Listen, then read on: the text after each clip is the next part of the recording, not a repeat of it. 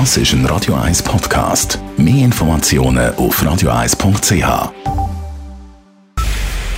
Es ist 9 Uhr.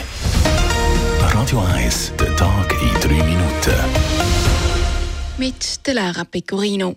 Russland hat die Ukraine heute erneut mit Raketen angegriffen. Explosionen gab es wieder in der Umgebung der Hauptstadt Kiew und mehreren weiteren Regionen.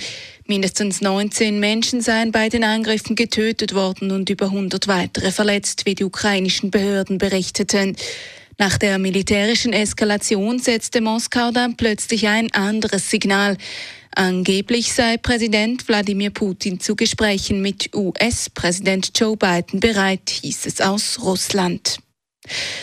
Ein Streik der Swisspor-Angestellten am Flughafen Zürich scheint abgewendet. Vertreter des Bodenabfertigers und der Gewerkschaften haben eine Lösung für einen neuen Gesamtarbeitsvertrag ausgearbeitet. Dieser sieht unter anderem für das nächste Jahr eine Lohnerhöhung für Swisspor-Angestellte von 4 Prozent vor.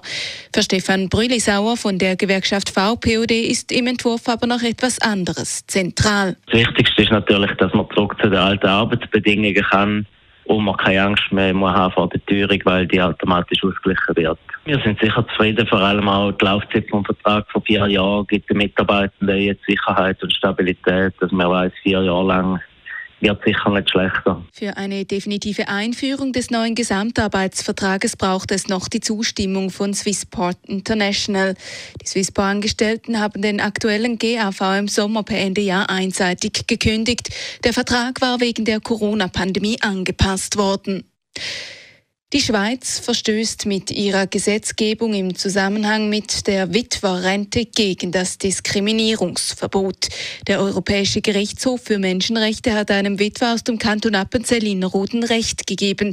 Die AHV hatte dem Mann seine Witwerrente gestrichen, als seine Kinder volljährig wurden. Doch als Frau hätte er diese Rente weiterhin erhalten.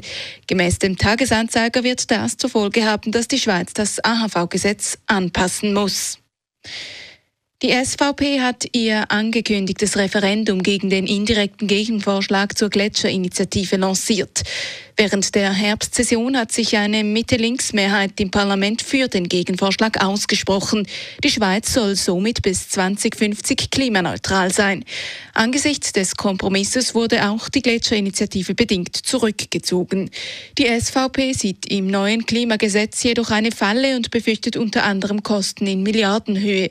Ab heute würden daher die Unterschriften gegen das Gesetz gesammelt, erklärte SVP-Parteipräsident Marco Chiesa vor den Medien. Warum ergreift die SOP dieses Referendum? Ganz einfach, weil das stromfressende Gesetz die aktuelle Strom- und Energiekrise noch verschärft.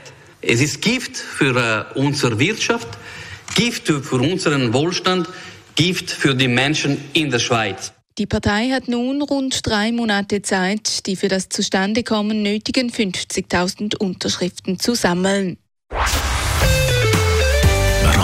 1 Wetter.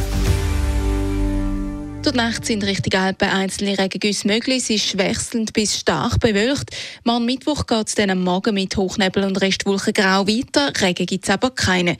Durch den Tag gibt es dann auch Auflockerungen und es wird teilweise sonnig. Die Temperaturen die liegen am Morgen zwischen 10 bis 12 Grad. Durch den Tag gibt es bis zu 18 Grad. Das war der Tag in 3 Minuten.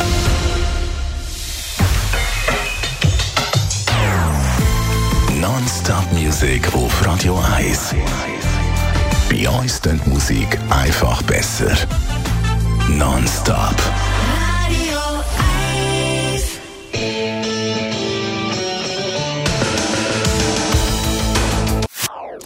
Das ist ein Radio 1 Podcast. Mehr Informationen auf radio1.ch.